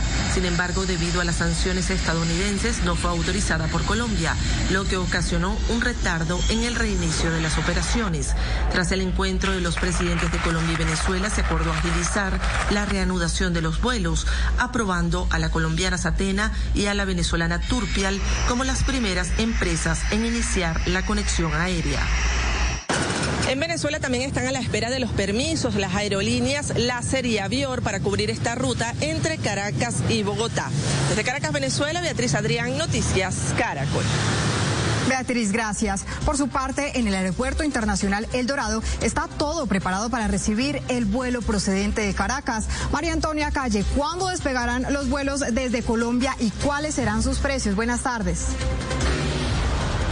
Catalina, a esta hora Satena confirma que el primer avión que sale de Bogotá a Caracas es el próximo miércoles 9 de noviembre a las 7.50 de la mañana. Saldrá otro desde Barranquilla el 28 de noviembre. Y la pregunta que muchos se hacen, ¿cuánto va a costar? En Satena dice que es eh, a partir de 299 dólares. Nosotros hicimos la tarea como un viajero y en el sitio web dice que el más económico cuesta 1.300.000 pesos y el más costoso 1.700.000 mil pesos. Desde el norte de Bogotá, María Antonia Calle, Noticias Caracol. María Antonia, gracias. Y hasta ahora también es noticia el discurso del presidente Gustavo Petro en la cumbre por el clima. Luis Eduardo Maldonado nos cuenta desde Egipto. Que espera sea acogido por los demás gobiernos del mundo acaba de lanzar en Egipto en el marco de la cumbre mundial el presidente Gustavo Petro. Ha dicho que llegó la hora de cerrar las válvulas de los hidrocarburos y habla de la urgencia de pasar a una economía descarbonizada. Las conferencias globales de gobiernos deben poner la política al mando para generar el plan global de desconexión de los hidrocarburos la descarbonización es un cambio real y profundo del sistema económico que domina. Es la hora de la humanidad y no de los mercados. Dentro de los 10 puntos planteados, uno fue para el Fondo Monetario Internacional. El Fondo Monetario Internacional debe iniciar el programa de cambio de deuda por inversión en la adaptación y mitigación del cambio climático en todos los países en desarrollo del mundo. Las políticas de bloqueo económico hoy no favorecen la democracia y van en contra de los tiempos de la humanidad para actuar contra la crisis. El presidente Gustavo Petro tenía previsto asistir en horas del mediodía de Egipto a la foto oficial con los demás mandatarios del mundo. Sin embargo, no lo hizo y ha explicado las razones. Se encontraba con su equipo asesor, con varios eh, de los ministros, definiendo los detalles del discurso que luego pronunció ante la Asamblea Mundial eh, de la COP27. Desde Char el Sheikh, en Egipto, Luis Eduardo Maldonado, Noticias Caracol.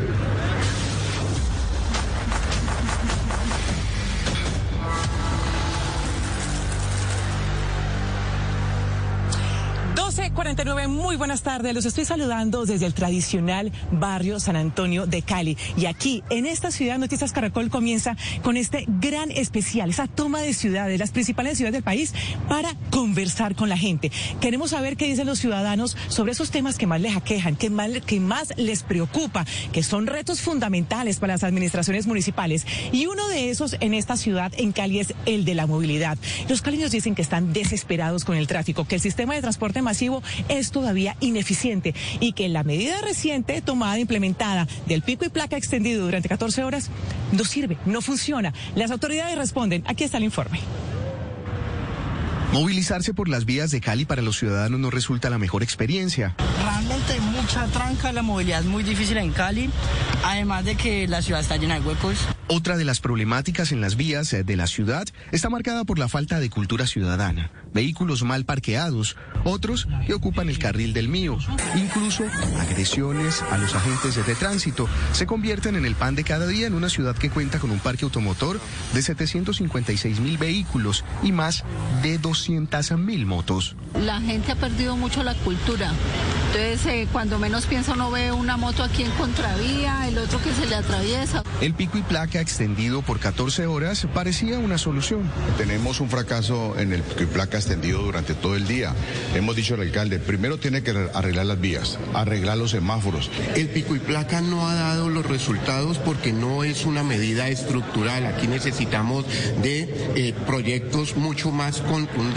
Ahora las autoridades incluso estudian la posibilidad de poner pico y placa para motos. Está contemplado, sí, señor. Las obras para mejorar la malla vial avanzan. No es un programa de tapahuecos, es un programa de recuperación de vías completas. Nosotros anteriormente tapábamos los huecos, pero seguían apareciendo porque no se recupera la vía completamente. El mío sigue siendo insuficiente para cubrir la demanda, o por lo menos eso dicen algunos ciudadanos. A ver, la verdad hay unas rutas que son caóticas. Eh, las que están sobre la primera, sobre esta tercera norte y sobre la 15 tienen cierta regularidad. Una solución que debe arrancar con un pacto donde todos los involucrados, incluyendo los operadores, resolvamos el tema, donde cada uno ponga de su parte. La bicicleta también es otro medio de transporte. Más de 300 mil personas se movilizan en Cali, donde solo hay 150 kilómetros de ciclorruta. Estos actores viales reclaman tolerancia y respeto en las vías. Las balas o los jipetos también se convierten en una solución para muchos ciudadanos que viven en las afueras de la ciudad. Otros optan por movilizarse en transporte ilegal o mototaxis. Dos opciones ante las deficiencias de movilidad que tiene la ciudad cada vez crecen más y más. Y de la movilidad pasamos a otro tema que también preocupa mucho a los ciudadanos en la capital del Valle y es el de la seguridad o inseguridad. Si bien ha bajado las cifras en homicidios en un 22%, el hurto viene en aumento. Esto nos dicen los caleños. No hay lugar en Cali donde los ciudadanos puedan sentirse totalmente seguros. Los robos son ahora el mayor dolor de cabeza.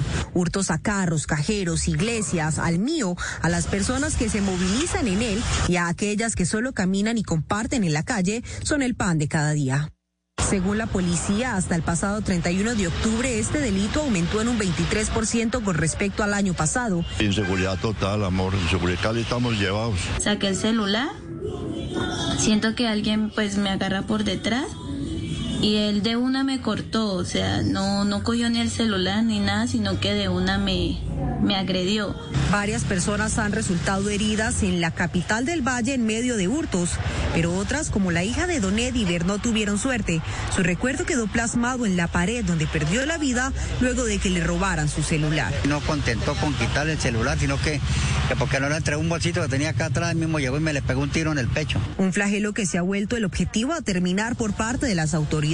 Estamos generando ya unas estrategias articuladas para poder impactar primero en la prevención, la disuasión y el control, segundo en lo que es la capacidad de inteligencia, la capacidad de policía judicial para poder afectar estas estructuras criminales que se dedican al hurto. Si bien la reducción de homicidios en Cali es motivo de orgullo, ya que este año ha presentado las cifras más bajas de los últimos años, hay zonas donde los hechos han conmocionado a la ciudadanía y necesitan reforzar su seguridad. Estamos llevando especialidades de policía en lugares de la ciudad donde hemos visto identificado ollas de microtráfico, líneas de microtráfico, donde hemos identificado presencia de pandillas. Expertos aseguran que si bien la presencia de la institucionalidad y los programas sociales son vitales para mejorar la seguridad, también se debe trabajar en la capacidad de la infraestructura para los procesos de la justicia en Cali. Eso quiere decir ampliar cupos carcelarios, adecuar estaciones de policía y fortalecer la labor de la Fiscalía para sancionar a quienes cometen delitos contra la vida y el patrimonio. Una Cali más tranquila es lo que quieren los ciudadanos, por lo que esperan que el año termine no solo con cifras excepcionales en reducción de homicidios, sino que los hurtos también empiecen a descender. Y cómo no hablar de cómo está el bolsillo de los ciudadanos en la capital del Valle. Como sucede en todo el país, pues hay mucha preocupación por el alto costo de los productos de la canasta familiar. Pero un tema que preocupa puntualmente a los careños es la industria de los restaurantes, una que es muy importante, que mueve la economía en esta ciudad. Ellos dicen, los dueños de restaurantes dicen que sus ventas han disminuido hasta en un 50%. María del Pilar Montejo, habitante de Cali, señala que la canasta familiar ha incrementado mucho sus precios y que para ella, como para muchos habitantes de Cali, ya es muy complicado comprar todo lo necesario. Eh, lo que más ha encarecido son las carnes, el pollo, el pescado, bueno, cerdo no consumo, pero eh, las frutas también. Eh, las personas están empezando a tener menos poder adquisitivo, están gastando menos en, bienes, digamos, suntuosos o que no son de primera necesidad. la primera necesidad se centra en arriendo, en alimentación y muchas veces en educación. Para los comerciantes, el panorama también es complejo. Casualmente nos tenemos que endeudar día a día más y más para poder sustentar y tener abiertas las puertas de nuestros negocios. La pandemia, el estallido social y otras situaciones han dejado secuelas en el bolsillo de la comunidad. Las plazas de mercado ya no son igual de visitadas. Hemos visto una reducción bastante amplia, ya que los días de mercado, sobre todo martes, jueves y sábado, teníamos una gran afluencia de público y ahora esta se ha visto reducida casi en un 50%. En Cali, según la Secretaría de Desarrollo Económico, el 50% de las personas viven en la informalidad. Pues yo vivo el día a día, para serte más sincero. Pues día que no labore, pues obviamente no va a tener las comodidades de cuando trabajo. Sin embargo, el panorama en la creación de empleo, según la Cámara de Comercio, es alentador. Se crearon más de 17 mil empresas durante enero-agosto de 2022. Esto significó un crecimiento del 8% frente al año 2021. Estos buenos resultados en materia económica se traducieron en más empleo para Cali. 143 mil nuevos empleos se crearon, siendo la ciudad de Colombia que más empleo generó en el año 2022. El turismo, la gastronomía y el entretenimiento juegan un papel muy importante en el desarrollo económico de la ciudad. Desde Cotelco Valle aseguran que durante este año casi un millón de turistas visitaron el Valle del Cauca, teniendo como principal destino Cali. Esto le generó ganancias por más de un millón de dólares a la ciudad. Así es, a Cali la mueve la gastronomía, la mueve el turismo, pero también la mueve la cultura. Esos eventos que son infaltables se han fortalecido, como el Festival Mundial de la Salsa, Petronio Álvarez, eh, recientemente la Feria del Libro. Y esos temas son los que nos traen las buenas noticias. Los caleños, el aliciente en medio del crítico panorama de la ciudad es su cultura, esa que los mueve con alegría, ritmo y simpatía en la dinámica de la rutina urbana. Fusión de la salsa con los ritmos del Pacífico hace que la sucursal del cielo se convierta en la capital de la sabrosura. Para mí la salsa representa alegría, representa al valle, distingue a Cali. Dicen que Cali es Cali y lo demás es Loma, y eso se puede sentir en el paisaje que la muestra rodeada por los cerros de Cristo Rey y de las Tres Cruces, enmarcados en los farallones y en su particular brisa. La brisa caleña es una característica de nuestra ciudad. Tenemos los cerros tutelares y los farallones de Cali, que siempre, todas las tardes, nos envían esa brisa maravillosa. Y si se acompaña con un buen cholao, champús, chontaduro o chuleta, se revela de inmediato la fórmula de la felicidad. Cali tiene una alegría muy bonita, porque por menos uno sale, se divierte, por menos viene la feria, viene el petróleo, todo eso, entonces uno tiene como divertirse, no puede uno decir que uno se mantiene aburrido. El que se aburre aquí en Cali porque es muy amargado. A Cali no hace falta recorrerla desde Chipichape hasta Ciudad Jardín o desde Terrón, Colorado hasta el distrito de Agua Blanca para encontrar que es en su gente donde radica el mayor baluarte de la ciudad. Como caleña lo más lindo de mi ciudad es la gente, la gente alegre, la gente que recibe a las otras personas, a los turistas. No en vano, por tercer año consecutivo, la capital del Valle fue premiada como el mejor destino cultural líder en Sudamérica en los Travel Awards 2022. Pues es muy rica cultura y los sitios emblemáticos son muy bonitos. Que si por la quinta vas pasando, que las caleñas son como las flores, que esto es cuestión de pan de bono, pero sin lugar a dudas es el optimismo el que caracteriza a los caleños y los mantiene con la esperanza de seguir siendo todo un pueblo que inspira. Pero hay que unirnos y salir adelante, porque si no, para adelante pues que vamos.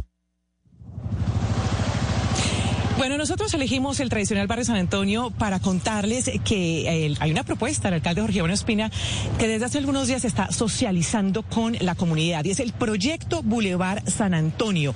Este proyecto dice que tal vez es el más grande, la mayor apuesta para transformar el centro histórico de la ciudad. Miren, algunas cifras. Lo que se sabe hasta el momento es que los diseños costarían 4.800 millones de pesos y el desarrollo de la obra 130 mil millones de pesos. Serían 9.000 metros cuadrados de espacio público nuevo. Se está convocando, ya se convocó ya justamente el concurso local, nacional e internacional para el grupo de arquitectos que quisieran desarrollar este proyecto que busca comunicar el Boulevard del Río con este gran boulevard. Sobre ese tema queremos conversar con el alcalde de Cali, sobre todo lo que nos dice la gente, todas sus preocupaciones, pero parece que su agenda no nos no le dio mucho tiempo. Nos confirmaron ya realmente sobre la hora para conversar con él. Queríamos respuestas, no para nosotros, alcalde, sino para la gente. Así cerramos este especial aquí en la ciudad de Cali, pero mañana vamos a estar en Medellín. Con esto me despido por ahora. Alejandra, Catalina, feliz tarde. Continúen ustedes.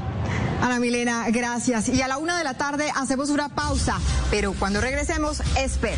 El presidente de la Conferencia Episcopal de Francia anunció que 11 obispos están siendo investigados por abuso sexual. Y mañana se cierran las elecciones a medio término en los Estados Unidos. ¿Cómo avanza la puja política? Ya les contamos. En instantes, Neymar encabeza la lista de 26 jugadores de Brasil que afrontarán el reto mundialista de Qatar 2022. Detalles al volver. Si somos lo que comemos, somos todo una delicia internacional. Hoy en Blue Radio. Amigos de Blue Radio, los saluda el chef Gastón Ribeira. Yo quiero invitarlos a Bla Bla Blue porque no hay nada que alimente más que el alma que una buena conversación. Ya lo saben, los espero. La mesa está reservada para hoy después de las 10 de la noche en Bla, Bla, Blue. Bla, Bla, Blue. Conversaciones para gente despierta. Escúchanos por Blue Radio y bluradio.com. La alternativa. En una de las peores crisis de nuestra historia, surgió un líder fuera de serie, que más que un presidente fue un visionario. Barco, historia de un legado, en especiales Caracol, hoy después del rastro. Tú nos ves, Caracol TV. En Blue Radio hacemos una pausa musical y en un momento regresamos con las noticias.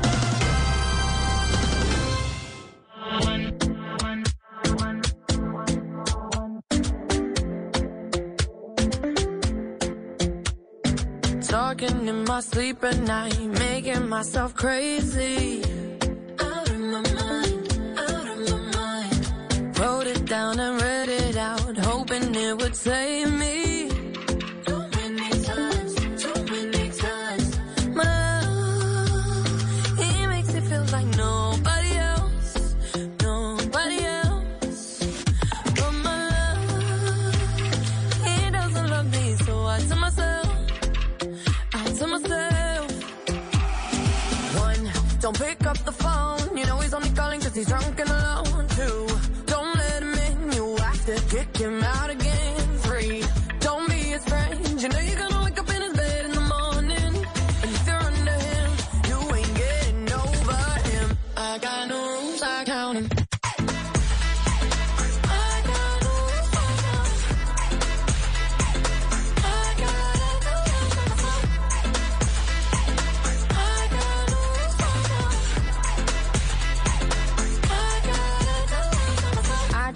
and forwards.